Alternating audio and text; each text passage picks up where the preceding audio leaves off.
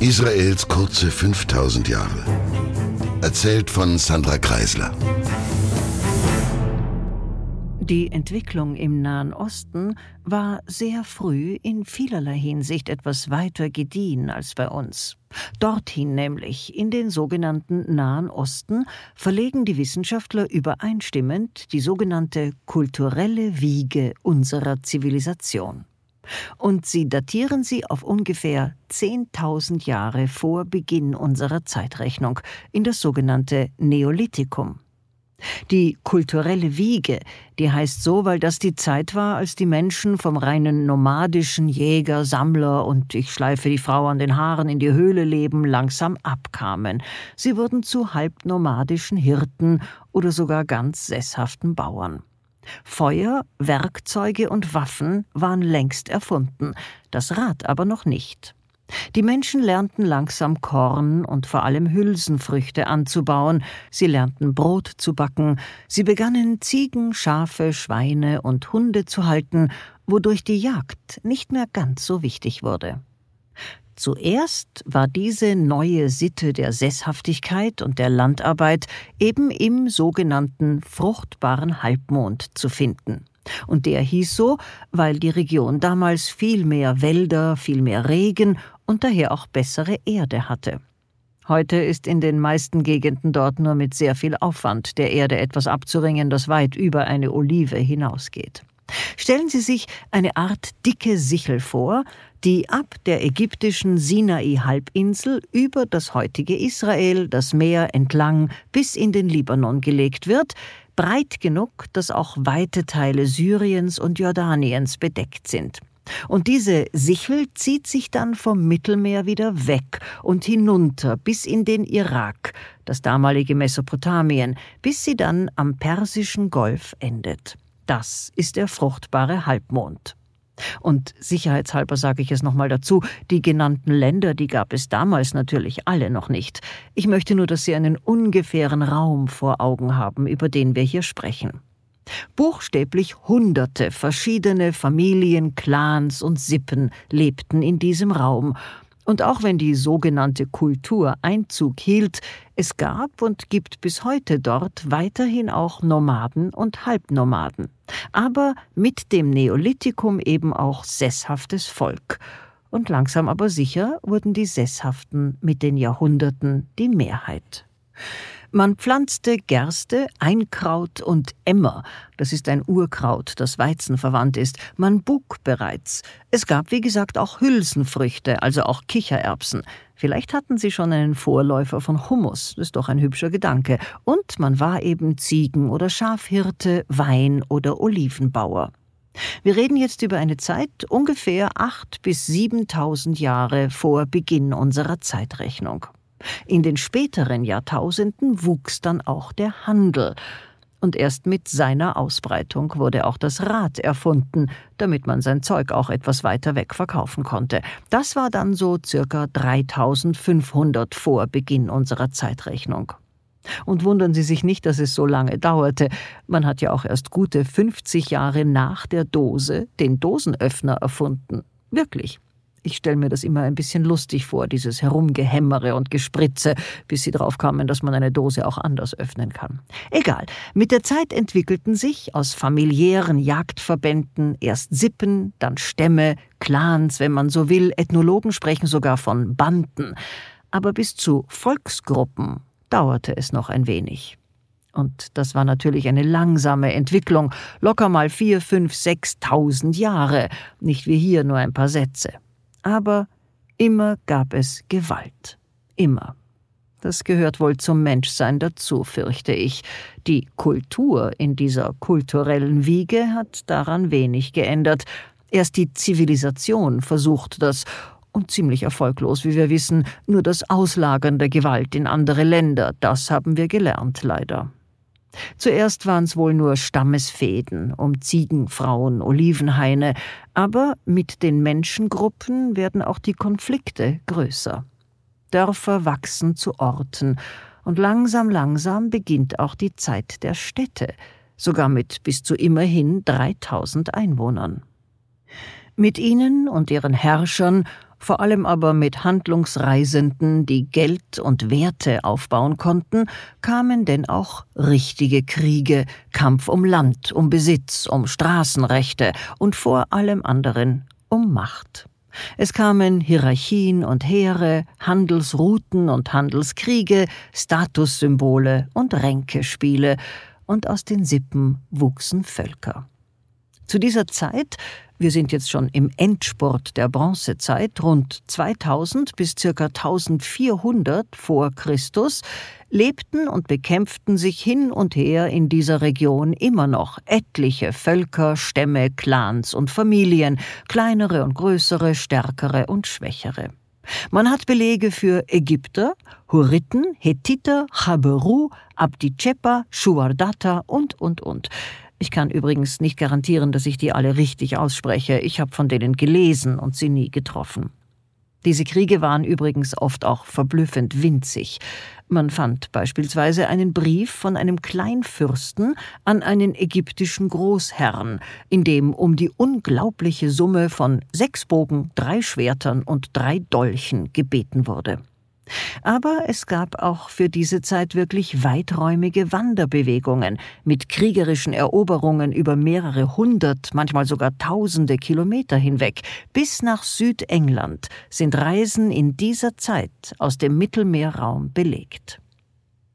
Was immer man über die damalige Zeit weiß, ergibt sich trotzdem naturgemäß mehr oder weniger aus Rätselraten. Ja, man nennt es etwas hochtrabender Deduktion, aber letztlich hat man einzelne Teile von Schriftstücken, man hat Ausgrabungen, aber man hat auch zum Beispiel keine einheitlichen Bezeichnungen. Ein Teil in dieser Region unseres Interesses wurde Kanaan genannt oder auch so ähnlich, je nach Sprache wobei die Angaben dessen, was alles Kanaan war, auch recht divers sind. Die Vermessungsdienste zu der Zeit waren halt nicht rasend zuverlässig. Oft wird auf Karten nur ein schmaler Landstreifen das Meer entlang als Kanaan bezeichnet, manchmal aber auch alles von dem, was heute Israel und die Gebiete sind und etwas darüber hinaus sogar in Richtung Syrien, und alles Mögliche dazwischen gibt es auch. Das Wort, das bedeutet in etwa gekrümmt, gebeugt, vielleicht auch die Gedemütigten, die Verstoßenen, die Unterworfenen oder auch die Zurückgezogenen. Und es ist auch unklar, ob dieser Name entstand, weil Ägypten dort ständig Kriege hintrug, oder ob es einfach ein Haufen übriggebliebener, jedenfalls wenig geachteter Menschen war, der sich dort eine Heimat gesucht hatte. Man ist sich nicht ganz sicher, oder besser, man ist sich nicht einig, ob Kanaaniter im Sinne von einem Volk damals tatsächlich schon vorkamen, wer sie waren, ob sie beispielsweise bereits eine Vorform der Israeliten gewesen sein könnten. Später bezeichnete man zwar Phönizier auch als Kanaaniter, aber belegbare Fakten über die graue Vorzeit hat man wenige. Es könnte also auch eine Art Oberbezeichnung für alle verschiedenen Volksgruppen, die da lebten, gewesen sein, oder es war doch nur die stärkste Volksgruppe, die der Region einen eigenen Namen gab. Relativ einig ist man sich darin, dass die stärkste Gruppe der dort in der Bronzezeit Lebenden jene der Chabero gewesen war, die auch je nach Schreibweise Apiro oder Hapiro genannt wird. Und das glaubt man deshalb.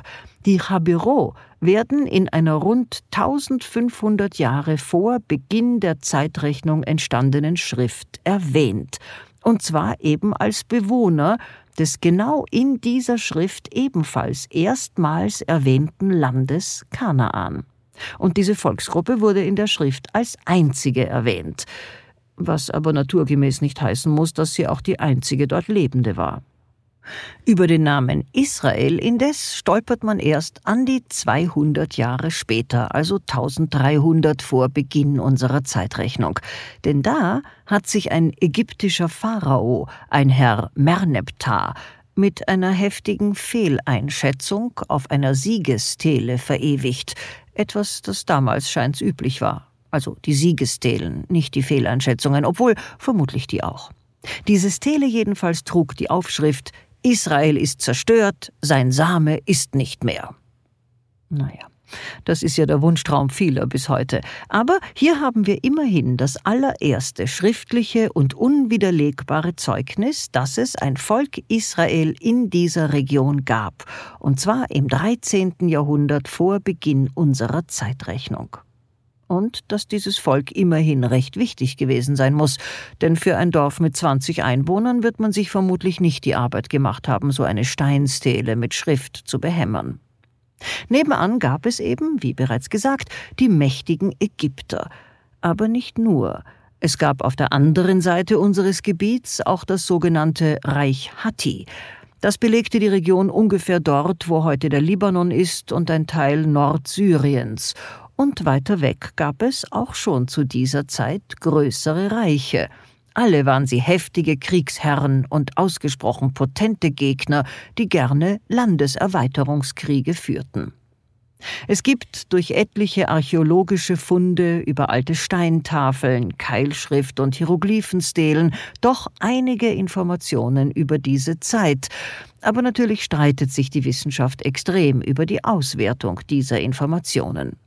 Manche sagen, dass man mit den archäologischen Funden auch alles sehr genau beweisen könne, das in der Bibel steht, im Alten Testament natürlich, und andere wollen in den heiligen Büchern und ihren Erzählungen lieber nur ein Dokument sehen, das aus staatstechnischen und psychologischen Gründen diverse Kämpfe und Kriege und Wanderungen nur behaupte und die historische Wahrheit verdrehe und wie der dritte verbinden zwar einige Informationen der Archäologen mit der Bibel, aber nur dort, wo es ihnen möglich und sinnvoll scheint, und über alles andere wird dann je nach Einstellung theoretisiert. Also wie gesagt, Rätselraten. Über eines aber sind sich alle einig. Wer wo lebte, war nicht unbedingt ident mit wer wo herrschte. In unserem Gebiet gab es etliche Stadtstaaten und Provinzen, in denen alle möglichen Volks- oder Stammesgruppen lebten, und oft wurden deren Anführer von jeweils mächtigeren, beispielsweise ägyptischen Gnaden eingesetzt. Diese, sagen wir, beherrschten Herrscher hatten kaum eigene Macht, sie mussten mit ihren Herren von weiter weg kooperieren. So etwas wie Föderalismus kann man das also kaum nennen. Die Ägypter, die zuerst immer wieder über das Gebiet unseres Interesses herrschten, siedelten jedenfalls erstaunlicherweise nie eigene Leute in eroberten Gebieten an, sie bestimmten aber die Herrscher aus den Reihen der dort Lebenden, und die mussten ihnen dann zu Willen sein. Die wissenschaftliche Welt kann sich übrigens bis heute nicht darauf einigen, ob der Hauptteil der Menschen, aus denen sich das israelitische, das jüdische Volk entwickelte, bereits immer da lebte, die oben genannten Chabero stehen diesbezüglich, nicht zuletzt wegen der phonetischen Ähnlichkeit zum Wort Hebräer, vorrangig im Verdacht, oder ob die Juden doch mehrheitlich zunächst aus der Gegend um Mesopotamien stammten, wo sich wohl auch eine größere Menschengruppe aufgemacht haben könnte und in unser Gebiet eingewandert sein soll. Ein, wie es heißt, westsemitischer Stamm. Wobei ich hier nochmal kurz abschweifen muss, denn es ist wichtig zu wissen, dass der Begriff semitisch sich ausschließlich auf Sprachgruppen bezieht. Es gibt nicht und gab auch nie semitische Menschen. Der Begriff Antisemitismus wurde erst Ende des 19. Jahrhunderts erfunden, angeblich von einem Journalisten namens Marr. Der war ein Judenhasser und er suchte für sich und seine Haltung einen Namen, mit dem das wissenschaftlicher klingen würde. Araber, die ebenfalls eine semitische Sprache sprechen, haben aber mit dem Wort genau nichts zu tun, weswegen jene, die den schönen Spruch Araber sind ja auch Semiten, deswegen kann ich kein Antisemit sein, vom Stapel lassen, sich in der Sekunde als erstens sehr ungebildet und zweitens als ganz normale Hassfuzis entlarven. Semitisch sein gibt es nicht, denn es ist eben keine Ethnie, die man so bezeichnet, sondern ein grammatikalisches Muster, eines nebenbei, das man nicht nur bei Arabern und Israelis findet, sondern auch bei Maltesern, richtiger gesagt Malteken. Auch auf Malta hat sich eine semitisch basierte Sprache erhalten. Das nur als Fun Fact am Rande. Na gut, wir kehren jetzt hier mal in die Zeit knapp 1500 vor Beginn der Zeitrechnung zurück. Man kann also nicht belegen, ob die Kanaaniter oder Teile von ihnen zu Juden wurden, ob es die Chabero waren, ob es ein Stamm war, der aus Mesopotamien, mehr oder weniger dort, wo heute der Irak ist, gekommen war, es wird noch debattiert.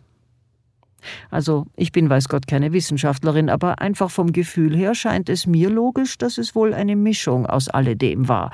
Leute kamen, Leute waren schon da, sie mischten sich, was gut war, wurde erhalten und das Ende vom Lied, es gab Hebräer. Und die wurden dann vermutlich, vielleicht, wahrscheinlich in größeren Mengen, in kleinen Gruppen, in einzelnen Familienverbänden nach Ägypten entführt weil ja, wie gesagt, die Ägypter sich zwar Sklaven holten, aber keine eroberten Gebiete besiedelten. Und die Hebräer haben dann nach dem Auszug aus Ägypten, der, wenn er datiert wird, irgendwann zwischen 1400 und 1200 vor unsere Zeitrechnung gelegt wird, das Reich, das heute mehr oder weniger Israel ausmacht, erkämpft. So, das war jetzt ein Absatz mit ziemlich viel Unsicherheiten. Und das hat natürlich einen Grund denn es lässt sich bisher archäologisch und mit harten Fakten überhaupt nicht nachweisen, dass wirklich ein Teil des jüdischen Volkes verschleppt und in Ägypten versklavt worden wäre und dann von dort tatsächlich floh und wanderte. Es können vielleicht nur ein paar Familien gewesen sein, die diese Gründungslegende des Judentums wirklich durchlebten, oder gar nicht. Hier haben wir wieder ein kleines schwarzes Loch in der Erzählung, und das saugt Spekulationen an. Es gibt auch Forscher, das finde ich noch interessant, die die Erzählung der berühmten zehn Plagen mit einem weit entfernten Vulkanausbruch auf der griechischen Insel Santorin, der nachweisbar ist, und seinen meteorologischen Folgen in Verbindung sehen. Denn mit einem Vulkanausbruch ließen sich zum Beispiel das rot gefärbte Wasser, also eisenhaltige Erde, die an die Oberfläche gewirbelt wird, Heuschreckenschwärme, Sonnenverdunkelung durch Aschepartikel und vieles mehr erklären. Zum Beispiel könnte durch den Vulkanausbruch auch ein Tsunami entstanden sein, der Wasser bekanntlich erst extrem zurückzieht und dann Überschwemmungen auslöst. Klingt also irgendwie schlüssig. Aber damit das passt, müsste man diesen Auszug aus Ägypten um etliche hundert Jahre vordatieren. Und das wiederum wird von anderen Forschern weit von sich gewiesen. Dazu sind sie sich bisher nicht mal über den genauen Zeitpunkt dieses Vulkanausbruchs einig. Auch da differieren die Zeitangaben, die man aus versteinerten Baumrinden errechnet, über mehrere hundert Jahre. Und natürlich gibt es auch Forscher, die einen Auszug aus Ägypten zur Gänze in das Reich der Fantasie verbannen wollen und behaupten, dass sich das hebräische Volk komplett stationär vor allem aus den Chabero entwickelt haben soll und alles dazwischen gibt es natürlich auch. Was sich aber zweifelsfrei nachweisen lässt, ist, dass eine zunehmende Landnahme oder besser Besiedlung, Bewohnung von etlichen Gebieten der Region Kanaan und recht weit darüber hinaus durch hebräische Stämme stattfindet und zwar im Laufe von mehreren Jahrzehnten, wenn nicht Jahrhunderten, weitläufig gerechnet ab dem Jahr 1400 vor Beginn unserer Zeitrechnung. Und es lässt sich etwas später die tatsächliche Existenz der berühmten Könige, also Saul, David und Salomon, durch archäologische Funde beweisen. Aber wie viele Hebräer dort immer schon lebten, wie viele andere Volksgruppen von dem siegreichen Judentum vereinnahmt und assimiliert worden waren, oder ob sie überhaupt kriegerisch das Land besiegt oder sich einfach durch dort Wohnen angeeignet hatten, das alles kann bis heute niemand mit Sicherheit sagen. Es ist aber aus einem einzigen Grund auch gar nicht so wichtig, denn keiner der damals dort noch lebenden Volksstämme ist heute noch vorhanden, kein einziger. Hethiter, Girgashiter, Amoriter, Moabiter, Gibeoniter und so weiter, alle ausgestorben. Womit wir die immer wieder aufpoppende Frage nach den Ureinwohnern Palästinas letztlich jetzt schon zweifelsfrei beantwortet haben. Es gibt von allen Ureinwohnern in der Region unseres Interesses heute nur noch die Hebräer. Zwar die Ägypter, die gab es damals und die gibt es heute noch, aber eben in Ägypten, in ihrem Ursprungsgebiet. Denn wie gesagt, Ägypten hat kriegerisch eingenommene Länder nie ernsthaft besiedelt, Warum weiß man nicht. Ausnahmslos alle anderen Volksgruppen, die man damals im Raum des heutigen Israel, Gaza und den Gebieten verortet, sind lange vor unserer Zeitrechnung komplett verschwunden. Und die Araber, die entstanden sowieso erst etwas später, und sie lebten noch über tausend Jahre lang auf der nach ihnen benannten Halbinsel, der arabischen Halbinsel und nicht in der Küstenregion des Mittelmeeres. Das aramäische Wort Arub bedeutet so viel wie Mischvolk. Später wurden sie Nabatäer genannt, und sie werden erst mit dem Entstehen des Islam tausend Jahre später unsere Region kriegerisch einnehmen, und erst dann werden auch Ägypter und Syrer als Araber gelten. Allgemein gilt also dieses zweifelsfrei, Wahrscheinlich schon früher, aber spätestens seit 1300 vor unserer Zeitrechnung lebten in dem Gebiet, das heute Israel ist und ein wenig darüber hinaus, also auch auf der anderen Seite des Jordanflusses, Hebräer. Und sie sind auch das einzige Volk der Welt, das in diesem langen Zeitraum bis heute nicht nur dasselbe Gebiet bewohnt, sondern dazu auch mit ziemlich derselben Religion und derselben Sprache und auch darüber streitet die Wissenschaft nicht. Ich würde mich freuen, wenn Sie mich weiterhin auf meinem Weg begleiten, die politische Geschichte der Region, die heute als Israel, Gaza und die umstrittenen Gebiete bezeichnet wird, zu erzählen. Eines kann ich verraten, es geht rasant weiter. Frieden kennt unsere Region seit damals jedenfalls im Grunde fast nie. Aber sie kennt großartige Ideen, weitreichende Erfindungen und faszinierende Persönlichkeiten. Bleiben Sie mir also bitte treu und bleiben Sie gesund. Eine Produktion von MENA Watch, dem unabhängigen Nahost-Think Tank. Auf unserer Website finden Sie täglich aktuelle Informationen und Analysen. Besuchen Sie uns.